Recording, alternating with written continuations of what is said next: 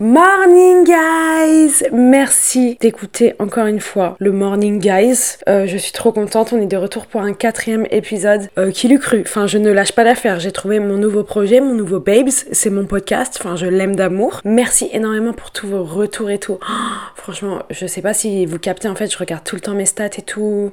Les commentaires que vous laissez, les messages que vous m'envoyez. Je screen tout, j'écris tout. Et surtout, merci à toutes les personnes qui sont venues au pop-up de Nad. Bon, pour ceux qui savent pas de quoi je parle, euh, euh, excusez-moi. Enfin, comment ça? Nat Coffee, le meilleur café de tous les temps que je bois littéralement H36 toute la journée, je bois des litres par jour, qui a fait son pop-up, toutes les personnes qui sont venues au pop-up et qui m'ont fait des compliments. Bah déjà merci, je vous aime, enfin vraiment vous savez pas comment ça me touche. C'était incroyable de vous rencontrer, enfin on vous rencontre par centaines. Moi c'est de la folie, genre les personnes qui m'ont fait des compliments sur mon podcast, genre vraiment merci. Enfin je sais pas si vous captez, ça me va direct au cœur.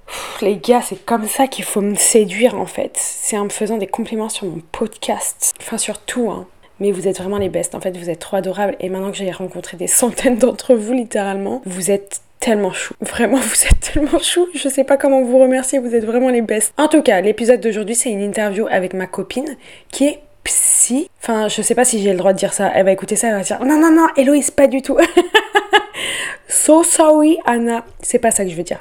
Ma petite Anna, qui est vraiment une personne formidable, qui en a plein la tête et qui est incroyable, tellement intéressante, enrichissante, réfléchie. Pas quelqu'un stupide, c'est ma copine, je veux dire, c'est normal. Anna est en étude de psy Oh là là, mais attendez, faut que je, je, vais aller chercher son message. Alors, elle sera diplômée dans quelques mois d'un master en psychologie clinique et psychopathologie intégrative. Elle est en stage de psychiatrie depuis un an et demi et elle est spécialisée en addictologie. Elle a aussi une licence de sociologie et elle rentrera en doctorat l'année prochaine en psychologie clinique. Euh, je vous laisse Imaginez le personnage, enfin voilà, toutes les conversations avec cette femme sont absolument incroyables, intéressantes, enrichissantes. Euh, on se couche moins bête lorsqu'on discute avec Anna et surtout on n'a jamais envie qu'elle s'arrête de parler tellement elle est intéressante. Et en fait elle est tellement intéressé par ce qu'elle raconte et passionné que t'es d'autant plus accroché à ce qu'elle raconte. On arrête le petit moment suçage de boule et on va passer à des petites infos que je vais vous donner avant de commencer cet épisode. De une, j'avais pas de micro, d'accord? Euh, Alors tout a été absolument catastrophique durant l'enregistrement de, de cette discussion slash interview. C'est-à-dire que ma copine avait le micro, moi je n'en avais pas. J'avais la caméra donc j'ai pris le son de ma caméra quand c'est moi qui parle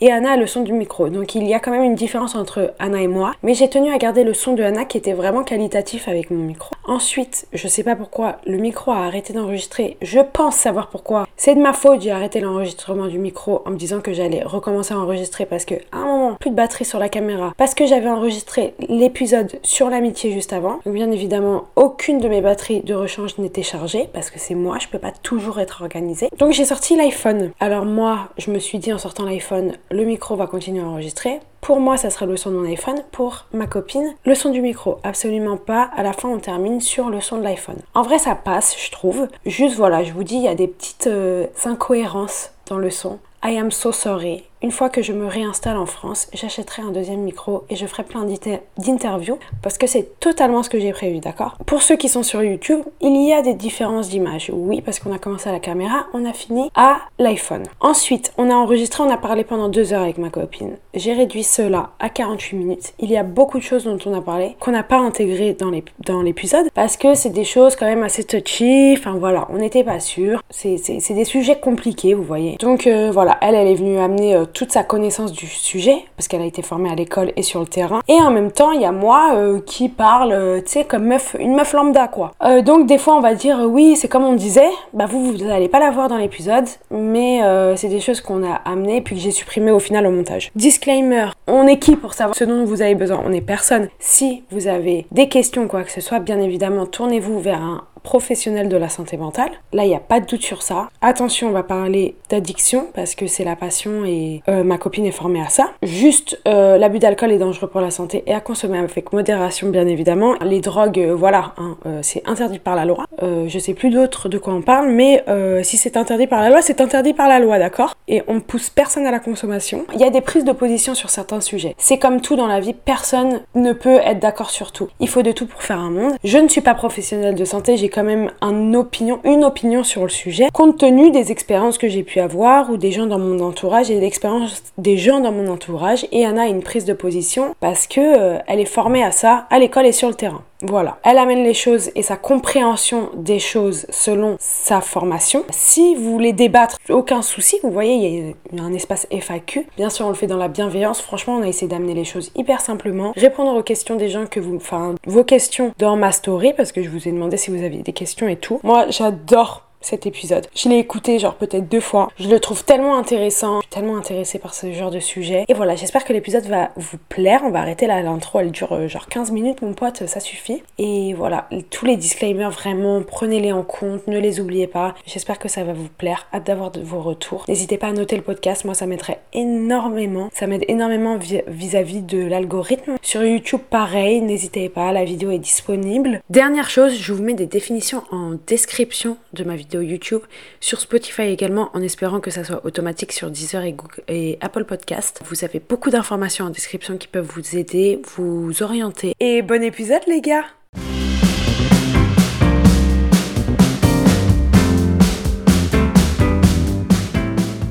Morning guys Comment ça va Je suis trop contente d'être là. Je suis en train d'enregistrer mon son sur rien du tout. J'ai pas de micro, je suis désolée, j'ai qu'un micro. Je préfère que ce soit elle qui ait mon micro parce que là je suis en train de parler à YouTube, mais comme si je parlais pas à Spotify, enfin, oh, pardon, Deezer, Apple Podcast, il y a de discrimination envers personne. Les gars, déjà, attendez, on va commencer. Juste, je suis en train d'enregistrer. Moi, j'ai pas de micro. Anna, elle a un micro. Je suis avec ma pote Anna. Déjà, on met les termes. Je suis avec ma pote Anna. Coucou. J'enregistre ma copine qui est. Vas-y, dis euh, ce que t'es. Euh, bah là, je suis en master 2 de psychologie clinique et psychopathologie intégrative pour devenir psychologue. Euh, puis je travaille en stage aussi à l'hôpital Sainte-Anne en consultation spécialisée en addictologie et sur les troubles de l'attachement. Damn, j'adore. ok. Et donc, elle a le micro parce que c'est elle qui va. Enfin, le plus important, c'est vraiment ses réponses. Moi, euh, je suis l'animatrice de cette émission, de cet épisode. Donc, je vais me démerder pour essayer d'avoir un son qualitatif pour moi. Dans tous les cas, à l'avenir, je ferai d'autres interviews. Donc, je vais essayer de m'acheter euh, un autre micro. Est-ce que là, j'avais envie de mettre le budget? Non, pas vraiment. ça, fait, un peu mal au cul. Et moi, je sais pas, faut que je regarde Louise en fait. C'est là où tu regardes. En gros, bah, et ça tourne pour YouTube aussi parce que j'aime bien avoir mon format vidéo. Et puis il y a le format podcast, donc voilà, euh, on s'adapte. Et Anna, toi, tu regardes. là. Mais là, je bouge parce qu'en gros, je suis un peu en système D quand j'enregistre mon podcast. Donc, j'enregistre mon podcast au-dessus d'une vidéo et j'enregistre que l'audio. Ah, donc, ça, c'est juste un support. Euh, c'est pour avoir un support et j'enregistre de l'audio par-dessus. Et après, je n'exporte que l'audio. ok. On est vraiment en système D. Non, mais parce que là, tu m'as lâché dans la gueule du loup, mais j'étais là, mais attends, enfin, je regarde où Pourquoi il y a une vidéo qui play dans le background? Et genre, j'ai fait genre que tout allait bien, mais je paniquais en fait. C'est super drôle C'est super drôle. Donc voilà, aujourd'hui, on va parler euh, du parcours de, bah, de ma copine, Anna. on va parler de tout ce qu'il y a dans sa tête, parce que ce qu'il y a dans sa tête, c'est génial. Les gars, je pourrais ah, l'écouter parler pendant des heures. Elle commence à parler, elle me dit pardon, arrête-moi, tu sais, là, c'est ma passion, donc je pourrais penser, tu la mets, ne ferme jamais ta bouche. Ah, Continue à parler tellement longtemps. Tout ce qu'elle dit, c'est intéressant, c'est réfléchi. Bon, voilà, c'est quelqu'un de pas stupide. Ah. Si elle est dans ma vie, c'est quelqu'un de formidable, évidemment. Arrête. Euh, génial parcours absolument génial. Elle a vécu aux States pendant des années, elle a fait ses études aux States, elle a été publiée aussi. Enfin, je veux mm. dire, que des trucs fous. Enfin, voilà. que des stars, qu'une star. Donc voilà. Et je, la bah, star je... la star. je suis chère, hein. Et euh, donc je vous ai posé, enfin je vous ai laissé me poser des questions en story sur Instagram. On va parler, moi je vais poser des questions à Anna. De toute façon, quand on est parti, on est parti. Enfin voilà, il suffit mm. qu'on parte sur un sujet et ah, finesse. Et après, d'un coup, on parle du chien de la voisine. Je te jure. Donc, au final, on a parlé de rien du tout. Oh là là. C'est très comme ça. Et après, on va passer aussi à vos questions. Et puis, ça va nous lancer sur d'autres sujets. Vous avez posé des questions sur la dépression, sur l'anxiété, mm. sur. Euh, euh, l'addiction, les drogues. Enfin, vraiment, il y avait des questions super intéressantes. Donc euh, voilà, on va se tourner vers ça aussi. Et puis c'est parti. Donc tu veux que je raconte d'abord un peu comment j'en suis arrivée là Ouais, vas-y, carrément. Je pense que ça peut euh, inspirer tout le monde. Ah punaise Elle a un rhume Attends, mais je prends une petite gorgée de café. Ça, c'est vraiment un truc de chat noir, tu vois, d'enregistrer un podcast avec sa pote et d'avoir d'être bloqué du nez. Je disais, non, je pense que ça peut être aidant pour n'importe qui qui a envie euh, de se lancer dans quelque chose, euh, enfin, de montrer. Je pense que mon parcours, il montre que euh, on peut y arriver si on se donne à fond. Moi, je suis partie aux États-Unis quand j'avais 15 ans et j'ai fait le bac là-bas. Et puis après, en fait, j'étais à San Francisco. Et il faut savoir que là-bas, il y a ce qu'on non, Héloïse, c'est pas possible. C'est cata, C'est drôle, c'est drôle, moi ça me fait rire. Quand je suis arrivée à San Francisco, il y a ce qu'on appelle là-bas la crise des opiacés. Et donc euh, c'est l'addiction aux antidouleurs, enfin aux opiacés, qui euh, maintenant sur le marché noir est coupée avec euh, ce qu'on appelle du fétanyl, d'autres drogues extrêmement nocives. Oh putain, non, il y a Jake. Mais il y a rien qui va les amis. En fait, Héloïse, elle essaye de travailler. Et il y a sa pote, elle a le nez bouché. Son frère, il a décidé de faire un concert. Son frère, il a dit vas-y, je mets mon rap à fond. Voilà, la pauvre. En fait, personne n'est là pour l'aider, Héloïse. Non, vraiment pas. Il y a ma mère qui va arriver à un moment donné. Oh, hi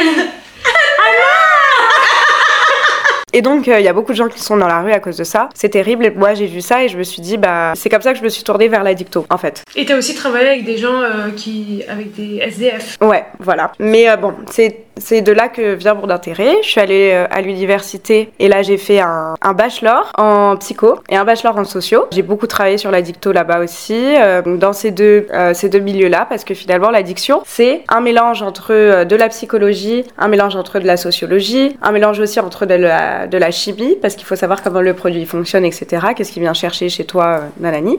Un mélange entre plein de choses. À l'université américaine, j'ai aussi fait pas mal de recherches sur la coke. En fait, c'était mon grand truc du moment. C'était euh, la consommation de coke dans les milieux étudiants. C'est ça que j'ai publié euh, quand j'étais plus jeune. Suite à la fin de mes études aux États-Unis, en fait, j'ai voulu rentrer en France parce que, bah, petite side note, mais les États-Unis, ça m'avait saoulé.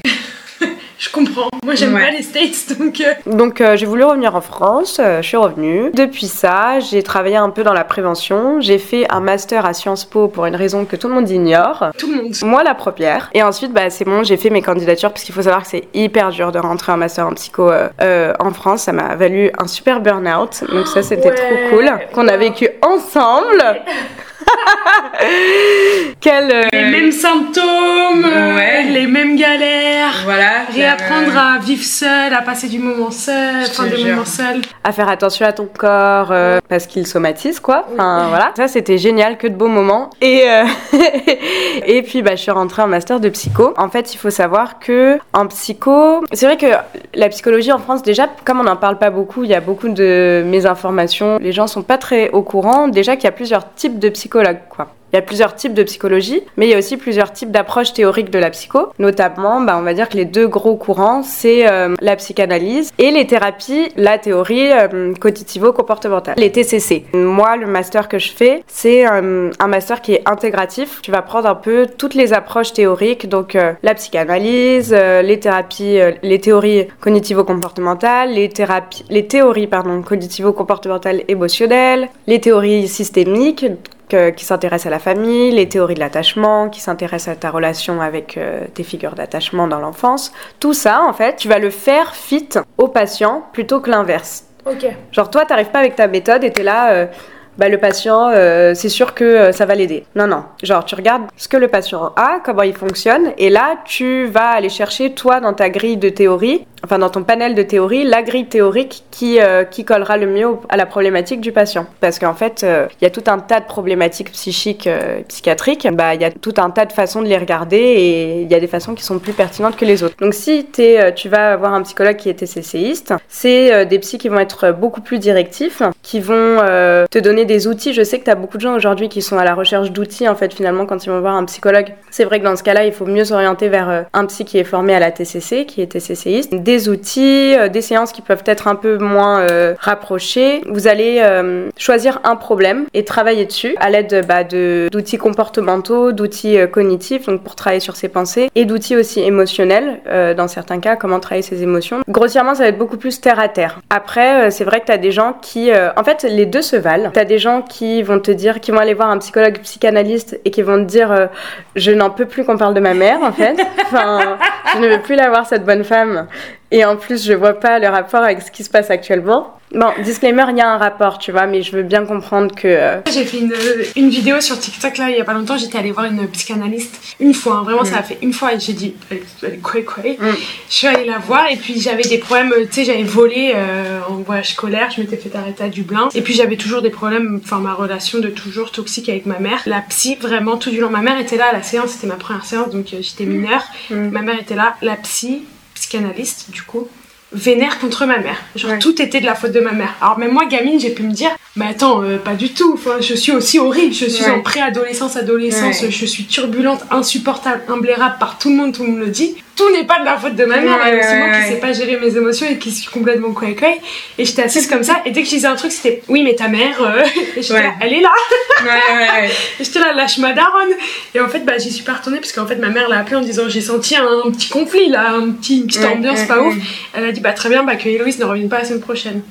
Et la, meuf, la meuf était vénère contre les darons, tu vois. Mais tu Non, peux mais- créer tellement de problèmes parce que euh, si moi je m'étais dit bah oui, c'est tout est de la faute de ma mère. Mm. Du coup, je fais un truc et je regarde ma mère et je suis là en mode ça, ça peut foutre une merde Ouais, parce que ouais. dans le foyer, parce que t'as 13 ans, tu continues à avoir cette psy, tu rentres à la maison, tout est de la faute de la daronne. Ouais, ouais, ouais. La relation ne s'améliore jamais. Ouais, non, mais c'est fou. Il y a beaucoup de choses qui viennent de l'enfance. Il y a la mère, le père, euh, les, les pères PARS, euh, enfin, tu vois. Il y a beaucoup de choses, oui, qui viennent de l'enfance. Enfin, voilà, spoiler alerte. Donc je sais que t'as des gens, ils, ont, euh, ils en ont marre, en fait, de parler de leur enfance. Et t'as des gens aussi, ils vont aller voir un psy TCC, donc ils vont parler beaucoup bah, des problèmes actuels, avoir des outils pour les problèmes actuels, etc. Et puis, en fait, euh, bah, ils vont voir finalement que, euh, au fil du temps, que les problèmes se répètent. Et euh, c'est là où eux, bah, ils vont se dire, ah ben non, mais en fait, moi, j'aurais besoin d'aller voir dans le passé ce qui a fait que. Et c'est pour ça aussi que je suis bah, fière et contente de mon approche à moi, qui est l'approche intégrative, où, en fonction de la demande du patient, en fonction du problème, panel de théorie, et je choisis. Moi, c'est vrai que je suis très quelqu'un qui aime bien aller chercher plus loin. Je vais chercher derrière. Il y a des problèmes aujourd'hui. Je vais aller chercher derrière ce qui se passe. J'ai besoin de déconstruire. Moi, j'ai besoin d'aller déconstruire Mm. ce qui va pas chez ma daronne, ce qui va pas chez mon père. Comprendre ce qu'ils ont appliqué moi dans mon enfance. Comprendre comment moi ça m'a impacté.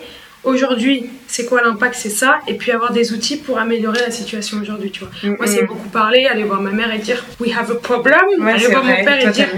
We have a problem. Et là, j'ai mes outils aujourd'hui pour gérer ce qui se passe aujourd'hui. Mais à la base des bases, je suis allée chercher bien loin derrière. Ouais. Mais derrière ma mère, derrière Ouais, mon père, capter les impacts sur moi, sur mon frère. J'ai besoin de tout savoir, tout comprendre. Et comme ça, je peux tout, tu vois, intégrer. Et aujourd'hui, bah, je, une fois que j'ai tout saisi, en fait, je peux avoir, je peux utiliser les manières euh, XY euh, Mm. pour aller mieux aujourd'hui, tu Mm. vois. Aller mieux aujourd'hui, Ouais. c'est boire mon café le matin, tu vois Ouais, non, mais mon moment à moi. Mais si j'ai pas compris derrière ce qui se passe, je comprends pas à quel point bah, boire mon café le Mm. matin, avoir mon moment pour moi, aller manger un banana cake et avoir mon moment à moi et mon café dans un café, à quel point c'est important si j'ai pas compris tout ce qui se passait derrière, tu vois. C'est con, mais voilà. Mais tu sais que il y a des gens, enfin pour autant euh, c'est très dur d'aller voir euh, derrière. C'est très dur euh, d'avoir la déterre. Il y a ce qu'on appelle, enfin il y a des résistances, tu vois. Il y a hum, des fois le passé il est si traumatique et puis euh, traumatique ça veut aussi dire juste très marquant, hein, pas obligé d'avoir un full trauma de ouf. Mais des fois t'as pas envie en fait d'aller voir derrière. Et tu vas vas le voir en, en séance, euh, en entretien avec un patient. Ouais il va avoir des résistances. Ce qui va amener en entretien, bah ça va ça va rester sur la surface ou euh, tu vas pas pouvoir aller creuser plus loin parce que ça fait super peur. Ok. C'est hyper euh, déstabilisant en fait pour certains. Mais donc je suis très contente pour toi que toi euh, t'aies réussi à faire ce travail et qu'aujourd'hui tu puisses confronter tes parents en mode euh, j'ai capté que c'était votre Ouais. Le problème vient de vous. c'est toujours la faute des autres, c'est ça qu'il faut retenir. Exactement. La conclusion, c'est jamais de ta faute.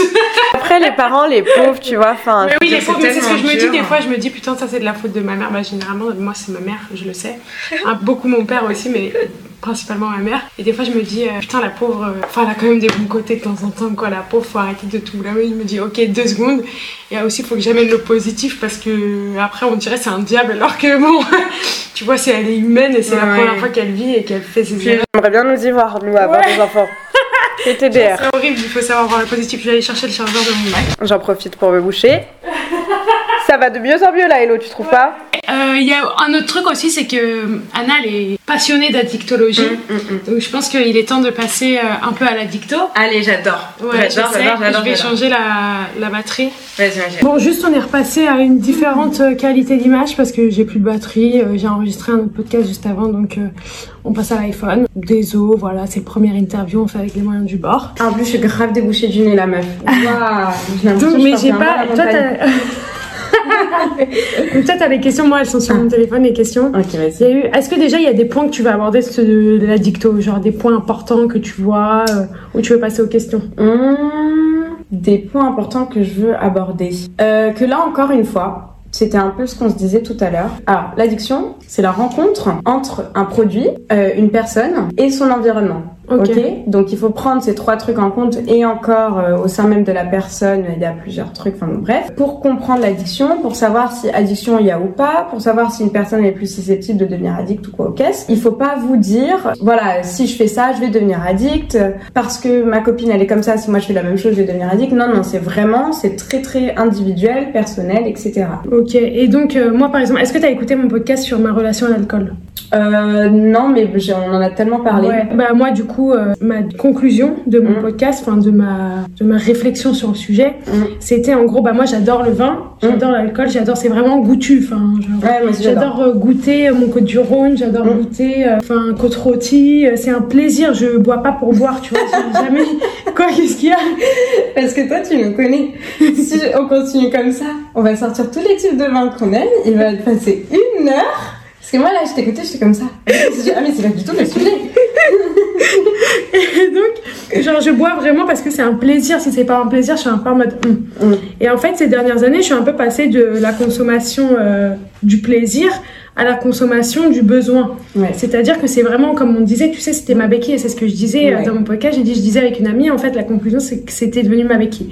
Voici l'amie. C'est genre, c'est vraiment devenu ma béquille, et du coup, le moment où j'ai pas eu le choix que d'arrêter, ce qui a été compliqué, parce qu'en fait, le fait d'arrêter a fait que de un, je devais arrêter une habitude. Donc, mm. arrêter une habitude, déjà, c'est compliqué. Mais en plus, il a fallu que je gère toutes les émotions que j'étais en train de supprimer avec mon alcool. Est-ce que, et aujourd'hui, il y a mon frère qui passe derrière personne ne respecte mon taf. En vraiment,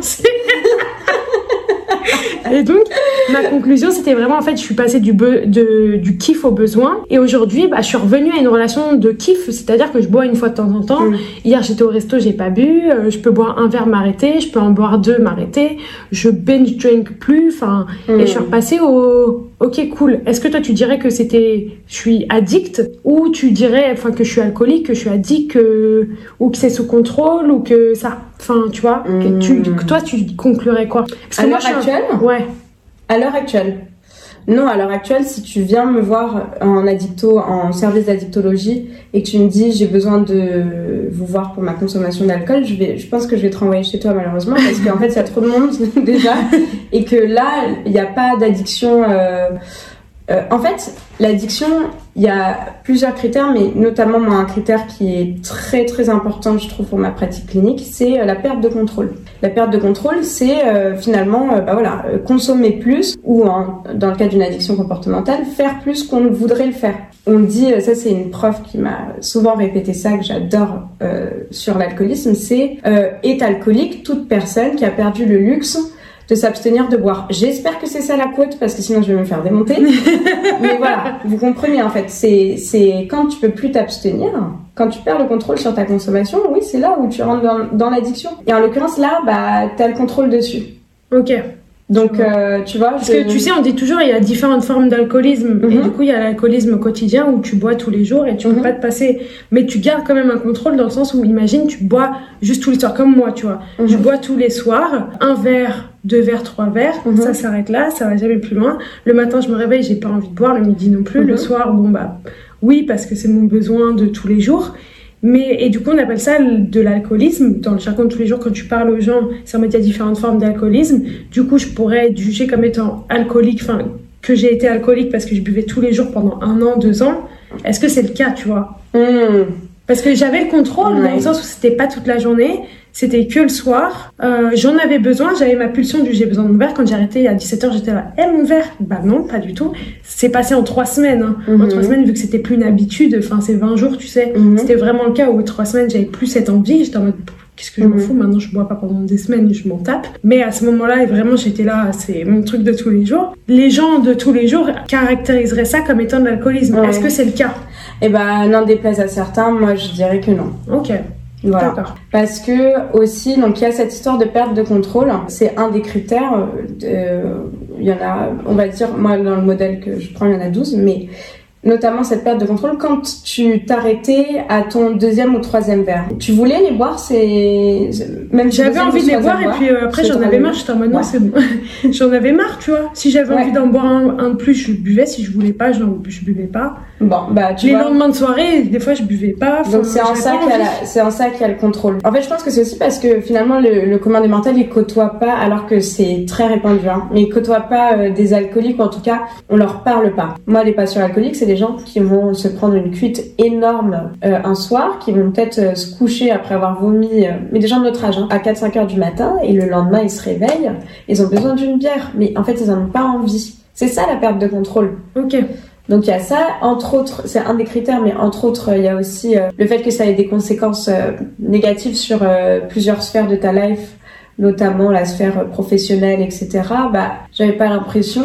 Non, Voilà. Non vraiment pas. Tu C'est pour ça, moi, je me suis- je me- parce bah que non, pas du tout. Moi je me suis jamais dit ouais je suis alcoolique, je me disais juste il y a un petit truc où il faut que ça s'arrête parce que j'ai un autre truc à gérer en fait. J'ai un petit truc émotionnel à gérer. Mhm. Et puis en fait, je me disais aussi si c'est pas l'alcool, ça aurait été un autre truc. été- Absolument. Bah, alors ça, c'est le truc euh, que- qui est très important à savoir aussi, c'est que on, euh, personne ne commence à boire en voulant devenir alcoolique. Personne ne commence à fumer en voulant devenir addict à la cigarette. Ça vient toujours chercher quelque chose chez soi. Et en l'occurrence, bah, c'est très souvent ouais, une béquille pour quelque chose. Donc bien évidemment que là, à ce moment-là, tu avais besoin d'une béquille.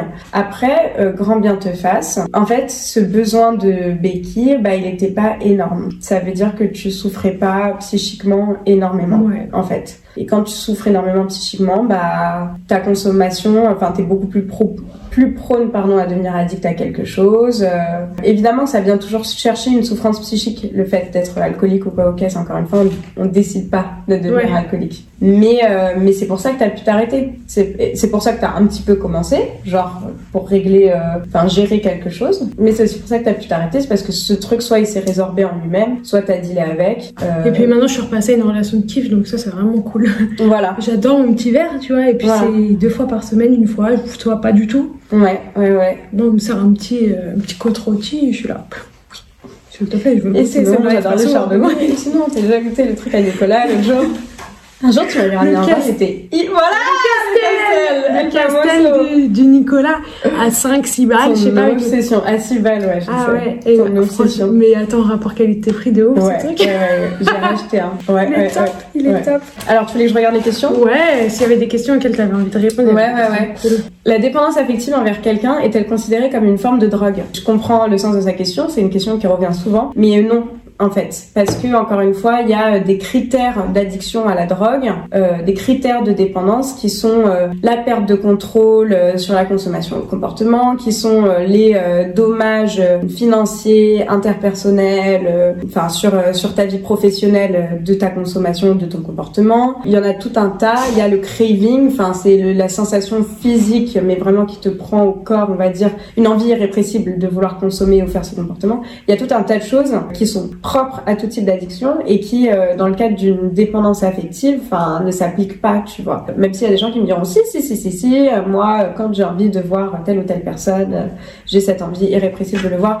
Oui, mais dans ce cas-là, je pense que vous n'avez pas été addict. Enfin, c'est pas la même chose. Et, euh, et en plus, C'est un autre trouble, c'est un autre Absolument. problème à gérer en c'est fait, ce que j'allais dire. autre que l'addiction. C'est un, un problème qui est très important, mais euh, qui n'a rien à voir avec la façon dont on comprend l'addiction. Enfin, c- certaines choses à voir, mais la dépendance affective, c'est quelque chose qui est beaucoup plus de l'ordre des troubles de l'attachement, en fait. Par contre, très important, voilà, euh, n'hésitez pas à aller chercher tout ce qui est euh, attachement dans le cadre de la dépendance affective et de la relation à l'autre. Voilà, un problème tout aussi important. hein. Ça, j'ai beaucoup aimé. Genre, euh, faut-il complètement arrêter l'alcool pour ou l'alcool ou n'importe quoi d'ailleurs pour sortir de l'addiction? En gros, faut-il s'abstenir de telle ou telle chose pour sortir de l'addiction? Est-ce que du coup, bah, l'idée de refaire un truc une fois, de reboire une fois, de rejouer aux jeux vidéo une fois, euh, parce que il y a des addictions comportementales et euh, avec substance. Hein. Ouais, il y a l'addiction au jeu, qui est sa spécialité, l'addiction Voilà. au jeu. Au jeu d'argent. Ah, ouais. Il y a, euh, en fait, les troubles du comportement alimentaire, c'est de l'addicto. Hein. Ah ouais? Ouais,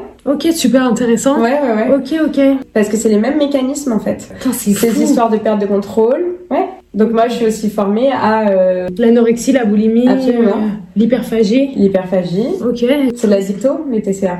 Putain, c'est fou, je sais Ouais. pas du tout. Parce que c'est les mêmes mécanismes qu'on retrouve dans euh, les autres types d'addictions, genre, comme je vous ai dit, cette perte de contrôle sur le comportement, euh, cette envie irrépressible de manger ou de ne pas manger, enfin même si le craving il est un peu différent euh, dans le cadre de- des TCA, mais euh, les conséquences, euh, le, la, la place psychique que Mais ça oui, c'est prend, vrai, c'est parce euh, que ça prend une, c'est énorme, parce que Mhm. la, la place psychique, et puis ça a un impact aussi sur tes relations extérieures. Absolument. euh, C'est vrai. En fait, la question c'est abstinence ou pas pour guérir d'une addiction. Et là encore une fois, C'est propre à chacun. Exactement. C'est vraiment propre à chacun. Il y a des gens qui euh, sont euh, bah, voilà euh, abstinents euh, toute leur vie. Moi, quand je quand j'étais aux États-Unis, quand je travaillais aux États-Unis, j'ai beaucoup été dans des groupes de alcooliques anonymes. Et les alcooliques anonymes, ils prônent l'abstinence. Il y a aussi tout un courant. Et moi, aujourd'hui, en addicto, c'est le courant en lequel je crois le plus, qui s'appelle la réduction des risques. Et en fait, ça part du principe que de toute façon, tu vas faire ce comportement. De toute façon, si t'es addict, euh, tu vas, je sais pas moi, te piquer euh, ou te ou boire euh, ou jouer ou parce que tu vis aussi dans cet environnement euh, qui est euh, la société telle qu'elle est. Et donc, comment tu fais pour en tout cas euh, réduire tes risques d'addiction, réduire tes risques de ta santé, tout en voilà. Donc c'est des, des consommations modérées. euh, tu te shootes à l'héroïne, bah c'est aller dans des salles de shoot et pas te piquer dans la rue. Enfin, c'est ça la réduction des risques. C'est même des préser- les préservatifs, c'est de la réduction des risques. Les préservatifs que tu donnes aux mineurs, c'est de toute façon ils vont coucher en fait. Que tu leur dises le sexe c'est mal euh, ou pas. Donc comment leur donner des préservatifs? Ok. Et bref, et donc moi je suis plus pour cette approche parce qu'en fait euh, j'ai aussi un regard sociologique de l'addiction et euh, je connais cette société et je sais que on est poussé vers ça, que ce soit dans l'environnement parce qu'il y a des lobbies, encore plus en France les lobbies de l'alcool, mais aussi parce qu'en fait on est une, une génération qui souffre et la souffrance elle, elle amène vachement vers l'addiction aussi. Elle amène au besoin de béquilles en fait. hein. Exactement. Enfin, on a quand même besoin d'un truc pour nous soutenir. Moi, il y a des fois où je, jamais je prônerais euh, le fait d'être addict. Enfin, je sais à quel point ça peut être. Essaye de le guérir. Enfin. Bien évidemment. Mais pour autant, je ne peux que comprendre, en fait, comment on en est arrivé là. Quand on vit dans la société dans laquelle on vit, il n'y a pas beaucoup de choses qui sont euh, facilement accessibles, qui nous permettent de mieux gérer. Parce que même un psy, en fait, c'est très cher. C'est beaucoup plus cher qu'un flash de vodka. Oui. Donc, euh, Et puis après, il y a trouver le bon psy aussi qui est compliqué. Donc tu mets ouais, ton bif. ça, c'est encore tout et un si t'as si t'as pas trouvé ta bonne personne, bah tu remets encore plus de bif pour trouver la bonne personne. Mm, complètement. Donc euh, c'est aussi très compliqué quoi. Se faire aider c'est c'est une, une solution hein. Mais c'est dur, mais il faut s'accrocher quoi. Ouais, C'est complètement. comme, c'est comme tout pour guérir. Enfin ouais, faut s'accrocher. comme trouver euh, un médecin qui euh, répondra à tes questions. Enfin, je veux dire, il y a tellement de psy, mais en, en plus, plus alambiqués les uns que les autres. Mais des fois, moi, les gens qui sont assis- assis à côté de moi sur les bancs de la fac, je suis là, mais oh, c'est pas vrai, c'est pas vrai. Ce commentaire, je l'ai beaucoup eu euh, dans, sous mes vidéos en mode. Enfin, moi, les plus quoi, c'est ceux sur les bancs de la fac à, à côté de moi, quoi. En fac de psy. Je suis là, c'est super. En tout cas, je comprends que tu as besoin de choses qui sont un peu de l'ordre de la gratification instantanée à l'heure actuelle pour pouvoir aller mieux, dont les substances et dont les comportements, malheureusement. Moi, sa question, je la comprends dans le sens, euh, tu sais, est-ce qu'il faut que j'arrête définitivement ou est-ce que reboire un verre, c'est ok? Dans le sens où, en fait, euh, je crois que via les films, euh, ce qu'on regarde à la télé, les vidéos, ce qui est, pro... enfin, ce qui est mis en avant souvent, c'est les alcooliques anonymes et donc euh, la- l'abstinence. Mm. C'est un peu montré comme euh, la seule solution à l'addiction, vraiment, c'est l'abstinence. Mhm. Et du coup, bah, quand t'as une addiction, t'as l'impression que ta seule solution, c'est l'abstinence Mhm. parce que c'est tout ce qu'on te met en avant. Et c'est pour ça que je pense que c'est important de se tourner vers quelqu'un qui est spécialisé en addicto parce que ça te mettra euh, sous le nez qu'il y a d'autres solutions que l'abstinence, parce que l'abstinence ça peut être difficile ou ça peut ne pas être une solution, tu vois. Il y en a qui, je pense, qui peuvent gérer euh, sans être abstinents. Et c'est propre à chacun, la solution elle est propre à chacun. Ouais. Et je pense que pour avoir une réponse pour toi, spécifiquement, le mieux c'est de tourner vers quelqu'un qui est spécialisé par, pour ça, pour savoir ce qui, comment tu peux garder la situation sous contrôle. Ouais, et bien sûr, et euh, j'ajoute aussi. Ouais, on va- juste aussi, t'as l'impression que sais, les alcooliques, bah, c'est ce qui se montre le plus à la télé. T'as l'impression qu'ils reboivent un verre, ça y est, c'est reparti en cacahuète. Genre, c'est d'un extrême à un extrême, en fait. On te montre que les extrêmes, je trouve, à la télé, euh, dans les films, dans, dans tout. C'est vraiment d'un extrême à un autre. Et genre, euh, il y avait un épisode, bah, moi, là, je regarde Shameless. Mhm. Et tu sais pas si t'as regardé. Non, mais je connais, ouais. Et euh, donc le, le père il est alcoolique et puis euh, il y a un des fils qui devient alcoolique après et justement qui essaye la non abstinence mais de garder sous contrôle une bière là. Consommation contrôlée. Ouais exactement et pendant un temps ça fonctionnait pour lui Mm. ce que je trouvais top parce que pour une fois on mettait en, avance autre chose que l'abstinence après il est reparti dans le côté abstinent parce qu'il est reparti dans cacahuète et lui c'est de l'émotionnel à gérer tu vois et en fait t'es en mode putain lui il essaye juste de gérer son alcoolisme qui n'est que un résultat d'un problème émotionnel Mhm. et il est pas en train d'essayer de gérer le problème Mhm. émotionnel tu vois et des fois c'est juste bah aussi va gérer ton problème Bien émotionnel tu vois à la base Euh, donc je pense que vraiment se tourner vers des professionnels c'est hyper important dans ces situations enfin genre moi euh, je suis contente d'avoir géré le problème émotionnel parce que ça aurait pu en vrai partir euh, plus Ah loin ouais, si ouais. j'avais pas gardé sous contrôle si que la souffrance ou si la souffrance était beaucoup trop importante Mhm. J'ajouterais aussi, là il y a quelque chose qu'on touche du doigt, c'est c'est le concept de rechute en fait. Quand euh, tu décides de te sortir d'une addiction, quand tu y arrives, une partie du processus de changement en fait, c'est euh, ça inclut la rechute. La rechute, ça veut dire euh, retomber en fait dans ton comportement d'addiction. Cette rechute, euh, elle est normale. Elle vraiment la recherche montre qu'elle fait partie du processus de changement donc d'arrêt. Pour autant, il faut euh, donc déjà ça, il faut se déculpabiliser quand ça arrive. L'important c'est bah si t'es suivi de de euh, le dire à la personne qui te suit, de retomber sur revenir sur les rails, sais plus comment on dit. Il faut aussi quand même get back on track get back on track, voilà. retomber sur les rails. Les chemins de fer, euh, mais mais il faut aussi différencier entre euh, rechute et euh, faux pas. Moi j'aime bien parce qu'en fait un faux pas c'est ben je vais peut-être avoir un petit peu trop bu. J'ai pris un verre puis j'en ai pris deux puis trois alors que j'ai arrêté. Hein. Je me suis mis une murge en fait euh, un soir. Mais le lendemain c'est bon j'ai tout arrêté etc. Ça c'est un faux pas. Une rechute c'est quand tu retombes dans un truc d'addiction pour des semaines et des semaines et que you're not back on track for a while. le take home message c'est que ces rechutes elles sont elles font partie du processus. Euh, bon à savoir à, à toi de savoir si euh, si aujourd'hui ton problème émo- émotionnel, enfin ton problème psychique, il est assez euh, guéri pour euh, te permettre de pouvoir avoir une consommation modérée ou pas en fait. Mais en parlant de ça, je trouve que c'est pas mal cette question qui n'est pas tellement addicto mais qui euh, va sur le truc, qui est est-ce que l'anxiété sévère se règle sans TCC euh, ou suivi euh, psychologique TCC, on est d'accord, c'est ce qui avait été dit, euh, ce que j'ai- ce dont j'avais parlé au début, c'est un des courants de la psycho. redéfinis au cas où pour les gens qui ont peur TCC, c'est les thérapies cognitivo-comportementales. Aujourd'hui, on appelle ça TCCE, enfin tout un champ où c'est aussi émotionnel. Et en fait, tu vas travailler sur euh, donc pour euh, un type de souffrance ou un problème, voilà, sur les comportements associés à ce problème, les cognitions, donc les pensées associées à ce problème et les émotions associées à ce problème. ok Voilà. Et donc, est-ce que l'anxiété sévère, ça se règle sans? Euh, Moi, j'aurais tendance à dire non, malheureusement, sauf exception qui confirme la règle. L'anxiété sévère, enfin, je sais pas d'ailleurs si tout le monde est au courant de, de ce que c'est, hein, mais c'est euh, un trouble où tu vas être tout, tout va être anxio- anxiogène en fait, vraiment. C'est très très handicapant, très déstabilisant. L'anxiété aussi, les, des taux d'anxiété physiologiquement, ça a un effet qui est euh, très néfaste pour le corps. Moi, je conseille un suivi psychiatrique médicamenteux et un suivi psychologique. Et des fois, ça m'énerve un peu, mais bon là, on, partirait sur un autre débat. J'ai du mal, alors que je suis psychologue, hein, je suis pas psychiatre, mais j'ai du mal à accepter ce euh, discours qui est euh, non, mais il faut pas de médoc pour les troubles psychiatriques. euh,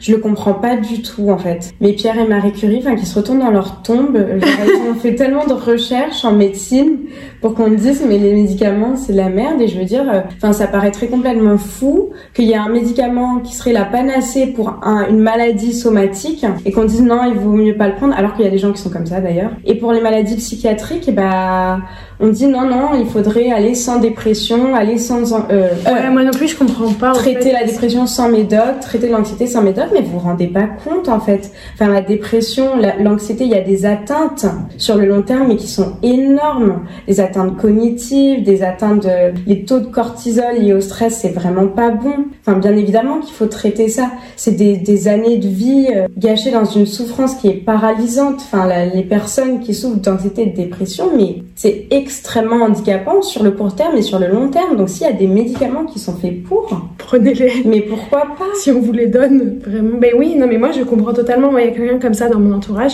qui disait, bah, je vis avec. Mon meilleur coup de gueule. qui disait. Bah, je vis avec euh, cette constante euh, déprime, enfin dépression tu vois avec ce truc anxiogène cette, euh, oui c'est une anxiété latente qui est là genre je me la balade tout au long de la journée. Donc je me la balade tout au long de la journée.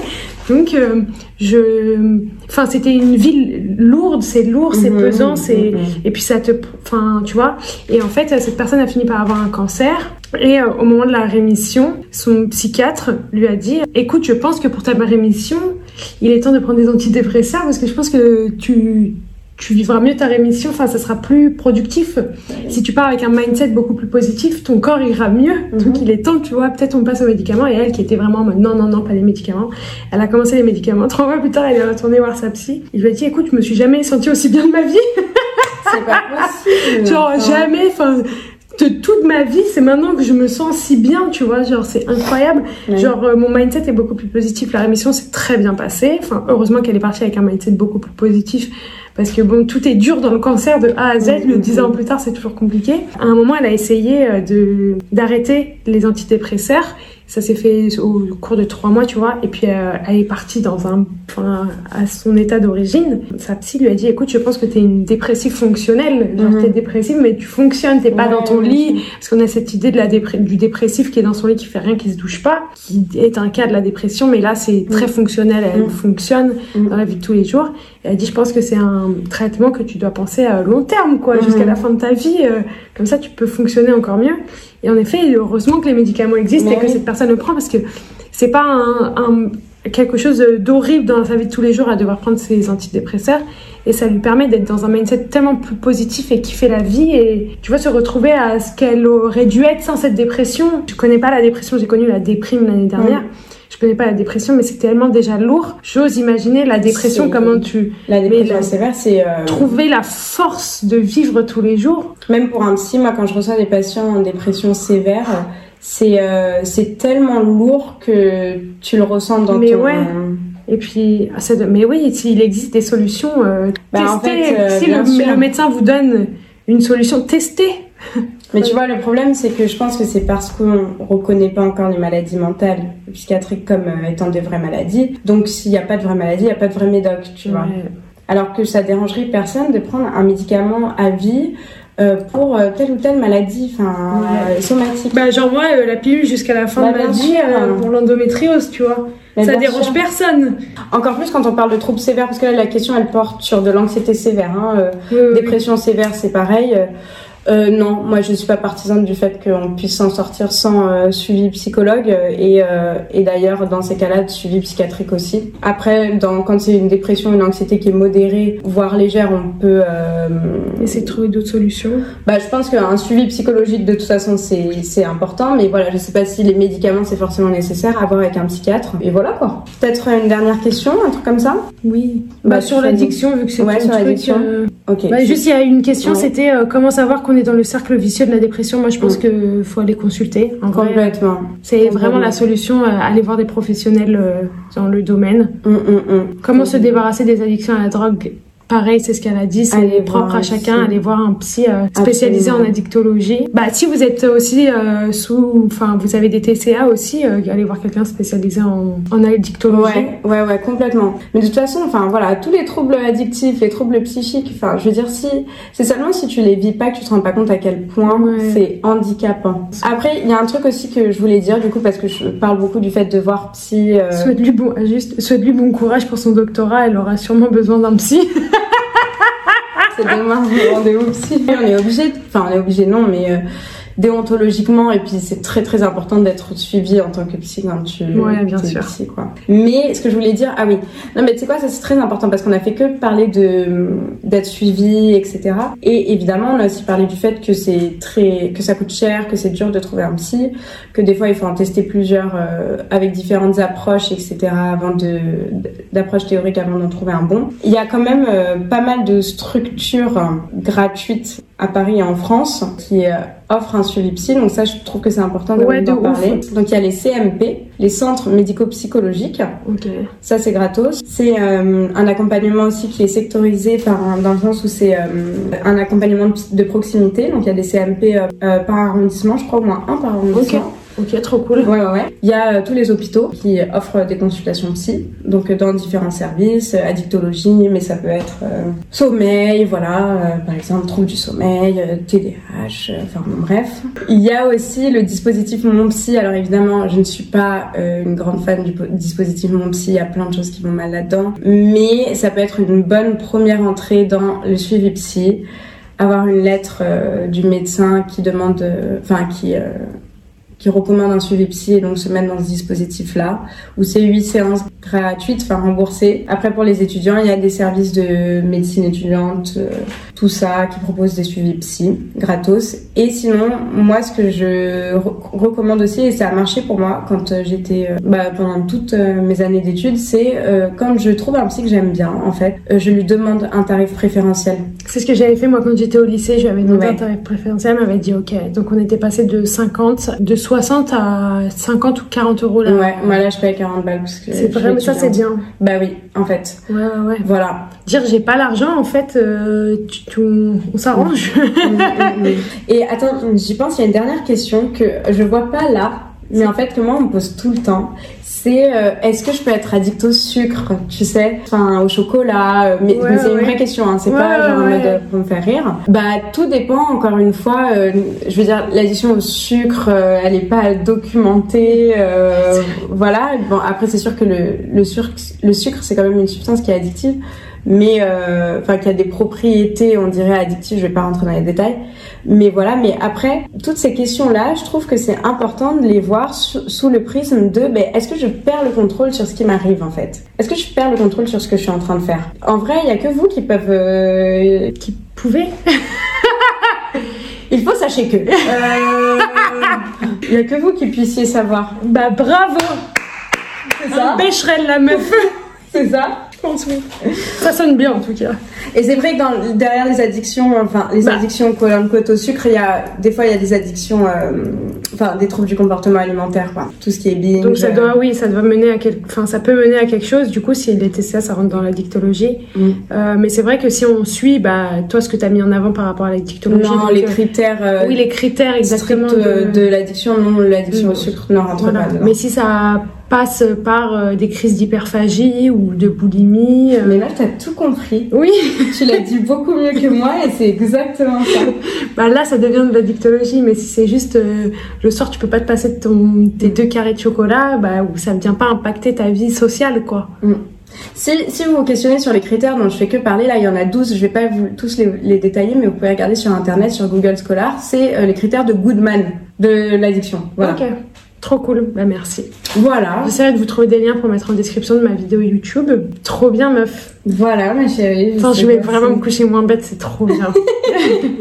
Non, Je suis trop fan, j'adore. Eh, Franchement, c'était trop yum, j'aime trop t'écouter. Tout ce qu'elle sort, c'est intéressant et à chaque fois, j'en apprends à... Tu apprends des nouveaux trucs. Merci. C'est trop yum. Bon, trop cool. et euh, Hello aussi, il faut savoir qu'elle est. Euh, T'es hyper calée sur le sujet. C'est gentil. Je pense que tu t'es aussi beaucoup documentée. Ta mère, évidemment, euh, bon, tu t'es t'es dans ce milieu-là, ou en tout cas le domaine de la santé mentale. euh, c'est chose ouais, c'est des choses que j'ai dû comprendre Ouais, voilà. hein, pour euh, patauger dans la vie. Pour Et t'es et vraiment bien documentée. Ouais. Enfin, attends, attends, attends, je vais m'en sortir, t'inquiète. ouais. j'ai juste des trucs à capter. Ouais. Ton problème aussi, c'est que toi, tu crois trop que tu dois capter, que tu peux, hein, que, euh, tu sais, tu vas t'en sortir par toi-même. Voilà. C'est vrai, mais en fait, c'est parce que. Non, en fait, le truc, c'est que moi, j'ai fait une thérapie avec une psychologue psychanalyste au lycée Mm. qui m'a vachement aidée Mm. À- elle m'a donné, en fait, comment dire, j'ai fait six mois de thérapie avec une psy qui me correspondait. Genre vraiment, elle a mis des mots sur des chance. trucs où je captais pas, tu vois. Elle m'a fait comprendre des choses sur ma relation avec ma mère et avec mon père où j'étais en mode, elle a mis le, le, le mot sur des choses où j'étais là, putain, mais grave. Mm. En fait, de ouf. Elle m'a fait réaliser des choses au lieu de blame my mom pour tout ce qui était ce que je faisais parce que c'était avec elle que j'avais une relation quotidienne et pas avec mon père et ben elle m'a fait comprendre des choses où vraiment et j'étais là ouais grave ok maintenant j'ai réalisé qu'il fallait que je réfléchisse différemment. Mm. que je vienne aller à la source des choses pour Mm. capter. Et du coup aujourd'hui oui j'ai l'impression que je peux m'en sortir seule parce que j'ai appris à réfléchir correctement. Mm. j'ai appris à outsourcer. J'ai appris à me tourner vers mes potes. J'ai appris Yes. à aller chercher des en ligne tu vois sou- enfin sourcer ce que je pensais aller voir s'il y avait il y avait des preuves à ce que je pensais. J'ai appris à, à mettre des mots sur les mots en fait. Et Oh Master Doctorat ou et quoi à- surtout à pas euh, bah comme tu dis tu sais euh, figer mes idées Mhm. En fait, oui, j'ai une idée, mais en fait, elle peut changer. Je peux conclure quelque chose un jour. Mhm. Et après me dire, mais en fait, euh, je, je suis capable de me dire que je dis de la merde. Et du coup, genre, avoir une idée un jour, une conclusion, et me dire, putain, en fait, j'étais à côté de la plaque. Ah oui, oui, Et c'est comme ça que je grandis, ça. Mm. parce que je continue à me poser des questions. Et du coup, oui, parfois, je me dis, putain, il serait peut-être temps que je me retourne vers quelqu'un, Mm. et genre, libérer tout ça, libérer certaines paroles. Et en même temps, j'ai j'ai bien, c'est vrai, t'as raison, j'ai l'impression de tellement pouvoir me démerder Mhm. toute seule, parce qu'en même temps, je suis pas seule. Parce qu'en même temps, je suis entourée. Aujourd'hui, j'ai réussi à parler à ma mère, tu vois, ce qui fait que bah, ça a libéré d'autres trucs. Mm. Toi, je te parle. Mes potes aussi, j'ai que des potes qui sont intelligentes et qui sont pas stupides. Merci, mais c'est vrai que la, la, déjà le, le Mes la liens sociaux, de ouais. de base là ça Ouais, ma thérapie de aidé 6 mois, vraiment, moi, si je pense comme ça aujourd'hui, c'est aussi parce que j'ai vraiment fait une thérapie de 6 mois qui était folle. Où je suis sortie de là beaucoup moins énervée, beaucoup Et plus apaisée. Et je me connais. Et je fais énormément de taf pour me connaître et comprendre mes comportements. on appelle ça euh, enfin c'est aussi l'insight Ouais. Euh, c'est-à-dire quand tu te connais quand tu es capable de voir en fait ce qui se passe euh, en toi à un moment T t'es euh, beaucoup plus prône à pouvoir euh, instiller Ouais. le changement dont tu De ouf. Et besoin. ouais, là, c'était un podcast, un de ces quatre, c'est connaître ses défauts et ses qualités. Mm. Et justement, ce que je veux mettre en avant, c'est ok, on a tous des défauts en fait, et ce qui est important, et moi, c'est ce que j'adore faire chez moi, c'est euh, connaître mes défauts et les accepter. Mhm. Et c'est pas parce que j'ai des défauts que c'est j'ai des défauts que c'est grave, mais au moins je peux avancer en connaissance de cause. Je connais ces défauts et en fait je peux avancer avec ça et les accepter. Et j'ai pas à me blâmer pour des défauts parce que tout le monde a des défauts, tu vois. Oui. Et c'est comme ça que t'apprends, t'as- tu grandis, c'est quand tu connais tes défauts et tu peux venir travailler dessus si tu as envie de travailler dessus et aller faire, ok, bon, bah, je vais aller chercher plus loin. Moi, un de mes défauts, vraiment, c'était d'être en colère tout le temps. J'avais Mm. une colère en moi, j'étais fou. Et j'en pouvais plus. Tu quand on était ados? Oh ouais, meuf, on était Comment en on a fait colère. pour pas se casser la tête? Ouais, vraiment, on était, que on moi, était en un- colère, en colère, en colère, en colère. Et en fait, c'est horrible. C'est- ouais, c'est mal vu d'être quelqu'un en colère. Je sais pas, c'est un peu stigmatisé, ouais, stigmatisé, être en colère, être agressive et tout. Mm. Et le jour où j'ai accepté que c'était un de mes défauts, Mm. j'ai dit, ok, je suis en colère, je l'assume. Mm. Je l'assume, on va aller de l'avant avec ça. Ouais, je suis en colère. Et la meuf toujours plus en colère qui m'a envie de découdre. Et j'accepte, cette agressivité chez moi.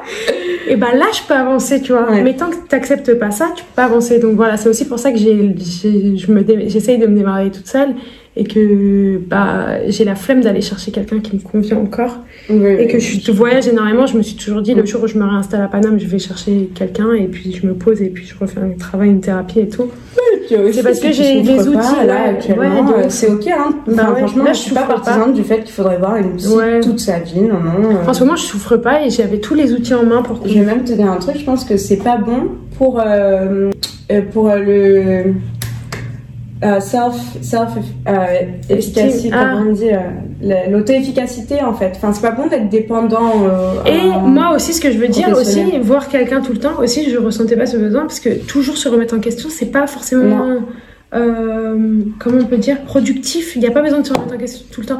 Moi, en ce moment, je vais bien. Il y a plus de trucs sur lesquels j'ai envie de travailler ou je ressens le besoin de travailler. Bah, passons, tu vois. Il n'y a Mm. pas besoin de constamment, c'est pas productif de constamment se remettre en question et essayer de travailler sur des choses où t'as pas besoin de travailler. Il y a des choses, c'est bon, t'as déjà travaillé dessus, tu les as acceptées. Allez, on continue. Il Mm. n'y a pas besoin de toujours regarder dans le passé, en fait. Enfin, moi, de la manière dont je fais de la thérapie, enfin, je fais ma thérapie, c'est psychanalytique. Yes. Je vais regarder derrière. Et du coup, bah, il n'y a pas ce besoin. euh, Yes. C'est aujourd'hui, c'est fonctionner dans la vie de tous les jours et dans le présent, et du coup, avoir des outils pour aller de l'avant. Ouais, C'est-à-dire que tu as résolu aussi tes conflits, Ouais. c'est chica. Moi, euh, mes outils, euh, c'est euh, mes moments à moi. Mm. Mes moments à moi, c'est tout. C'est tout. Preach, same. Ouais, j'en ai besoin. Si je les ai pas, je pars en cacahuète. Je suis en mode, Ouais, ah, j'en peux plus. I am surchargée. Hier, j'étais là, je peux plus. je me j'ai suis besoin de me plat, j'ai poser. regardé Love on the Spectrum, personne ne me parle. Vraiment. Voilà, c'est tout. J'ai mes outils, je sais comment gérer toutes mes émotions. C'est bon, c'est calme, c'est Mm. fluide. Des fois, ça dure une semaine. Mais on, on revient de loin, hein, parce Ouais, qu'avant, ça pouvait pas durer une seconde. Ouais, de ouf. Ah bah oui. Bon, allez, bon, bah, il faut que j'aille en Ouais, cours, en fait. un et voilà, on a terminé. De toute façon, Oui. on a fait le tour de toutes les questions. C'était trop cool. Merci d'avoir Merci à toi, Maëlo, ça me touche vraiment beaucoup. Ah, et bah, j'ai essayé de répondre. Après, je- j'ai pas du tout la science infuse, hein, mais euh, c'est mon regard, euh, ma, ma compréhension Ouais. des choses. Et Héloïse, elle saura vous parler euh, mieux que quiconque de tout ça. Et... Je fais des bonnes conclusions de tout ce qu'elle raconte. Non, non, mais moi j'adore, j'adore aussi euh, tes questions, enfin ce que t'amènes dans des podcasts ou dans des contenus qui n'ont rien à voir en fait avec la psycho. T'as toujours en fait un regard finalement assez psycho sur les choses. C'est génial parce qu'il est pertinent en plus. Ah, trop cool, merci, ça Ouais, fait ouais. plaisir. Et bah, écoutez, j'espère que ça vous a plu, que ça vous a aidé. Si vous avez des choses à dire, n'hésitez pas à DM, à laisser un commentaire là où vous pouvez et tout. Euh, je vais essayer vraiment de lister toutes les choses que Anna a mis en avant. On prend ensemble. Pour vous, ouais. Euh, en plus, c'est pour la semaine prochaine, donc ça va, on a le temps. Et voilà, euh, j'espère que ça vous a aidé, que vous avez kiffé nous écouter. Euh, la prochaine fois que je fais une interview, il y aura deux micros, il y aura une caméra chargée, enfin tout sera bien, il y aura pas de gens qui passent derrière et tout, Pas de gens malades. pas des gens qui ont suis débouché. désolée.